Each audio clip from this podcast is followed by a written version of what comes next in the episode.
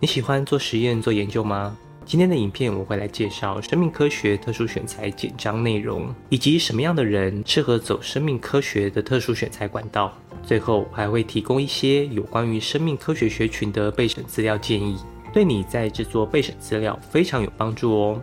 那我们就开始吧。这是一个用生活实例提供专业辅导知识的频道，希望能够提供你在生活难题上的建议。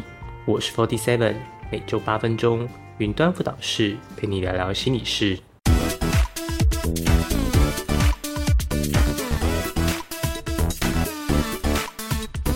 在开始解读简章以前，我想先跟你们说一个科学家卡里科的故事。这是我最近在蔡启华老师的新书《思辨时代我启动》的书中看到的其中一篇关于一位女科学家的故事。卡里科是一位出生于匈牙利的卓越科学家。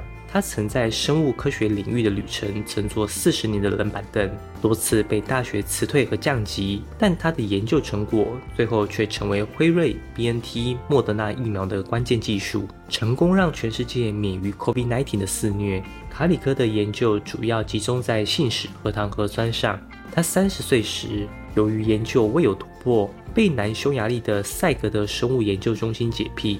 但她对 mRNA 的执着，促使她与丈夫卖掉家里最值钱的车子，横渡到大西洋，来到了美国。在美国，卡里科经历了更多的挫折。他的 mRNA 研究长期被学界视为一滩死水，计划始终无法获得补助。一名科学家如果没有经费补助，那几乎什么事都不能做。别说科学家，可能连家都没有了。后来，她遭到宾大医学院降级，身体健康也出现问题。丈夫因签证问题卡在匈牙利，但卡里科仍然坚持下去，因为他对 mRNA 的信心始终未曾动摇。终于在2005年，他与学者威斯曼共同发现调整 mRNA 其中之一的模块的方法，让 mRNA 能在人体内起作用而不引起免疫反应。这一发现成为了 mRNA 商业化的关键。卡里科的努力最终得到了回报。卡里科曾说：“如果当时我留在匈牙利，就只会成为一个不断抱怨的平庸科学家。但因为他相信自己的研究可以为人类带来贡献，最后他的研究成果成为了辉瑞与 BNT、莫德纳新冠疫苗背后的关键技术，有效性超过九成。这些疫苗不仅拯救了无数生命。”也让他四十年的心血终于值得。今天，卡里科作为 BNT 资深总裁，继续推动 mRNA 在癌症、中风等领域的研究。为什么一开始我要介绍卡里科这位科学家？因为我认为卡里科的特质与你是否可以在特殊选材中录取生命科学系有非常大的关键。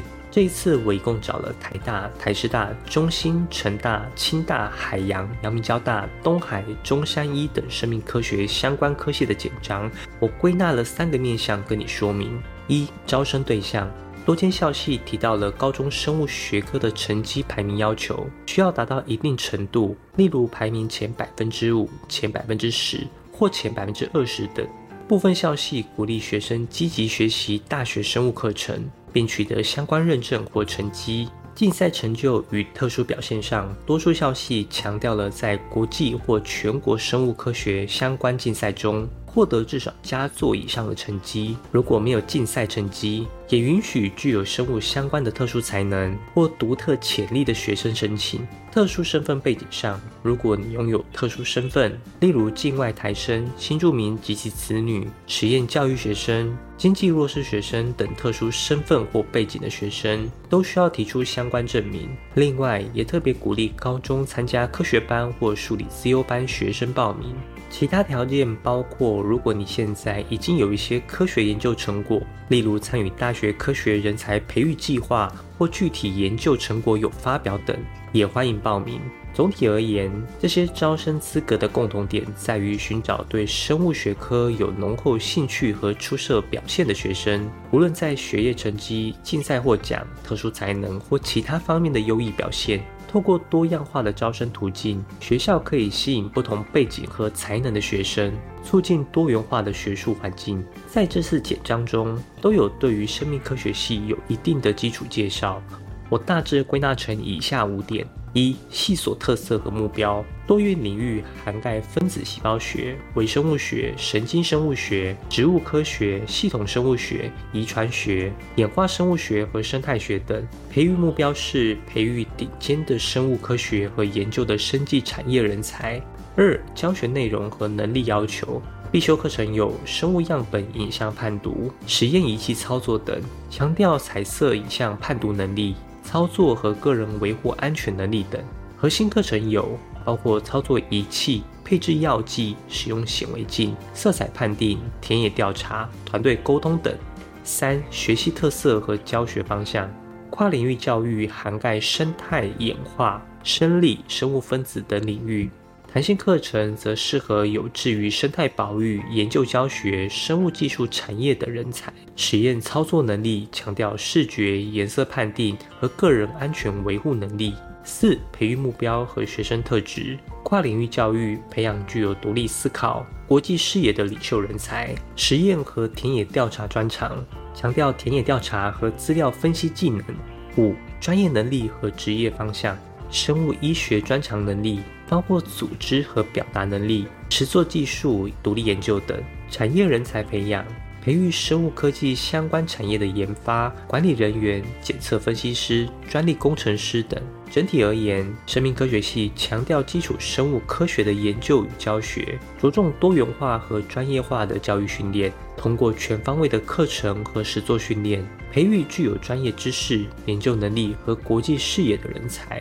确保学生专注于本系的专业培训和学科发展。这个系所适合对生物科学有深厚兴趣和潜力的学生，并为其提供在学术研究和生技产业领域中脱颖而出的全面培训。基本上，每个校系的特殊选材备审资料，不外乎就是要你提供一些跟科系相关的证明、成绩、佐证资料等等。再来就是大家最烧脑的自传、申请动机与读书计划。除了依据科系的规范的格式，这种基本动作我就不再赘述。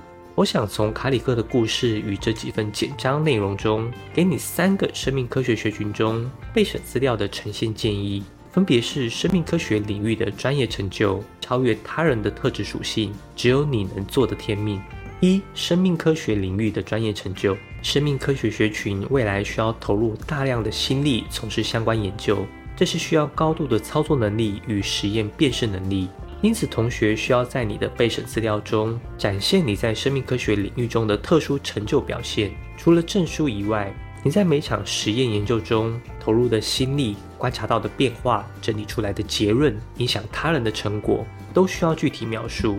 不仅要让教授透过你的备审资料感觉到你的热情，更需要认同你的专业程度。以便将来可以承担生命科学这种高度专业的学习内容。二、超越他人的特质属性。每一个特殊选材生命科学学群的学生，一定都是对该领域有高度的热情。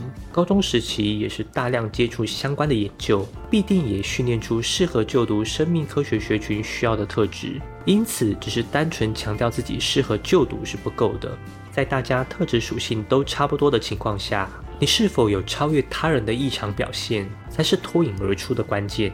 我们看到卡里科在 mRNA 的研究上坚持了四十年，就算被降级，也依然相信自己的研究，并且透过创新思维，让他发现 mRNA 的其中一个模块可以让它不触发人体免疫反应，日后成为新冠疫苗的关键技术。我们可以看到卡里科展现超乎常人的坚持与抗压能力。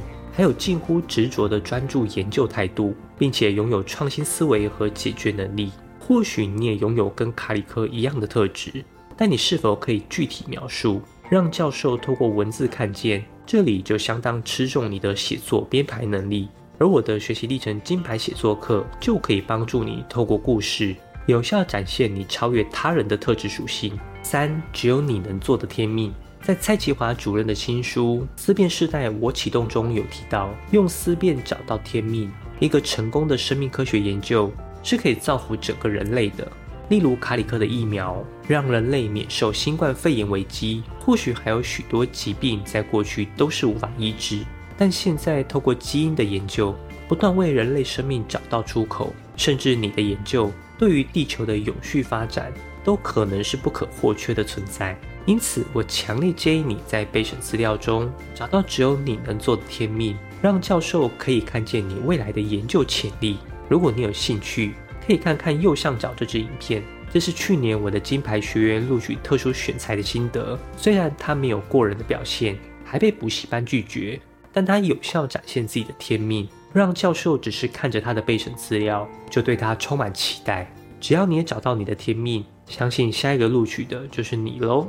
最后做个总结：生命科学系特殊选材主要招收对生物学有深厚兴趣和出色表现的学生，未来将提供专业学术研究与升级领域的全面培训。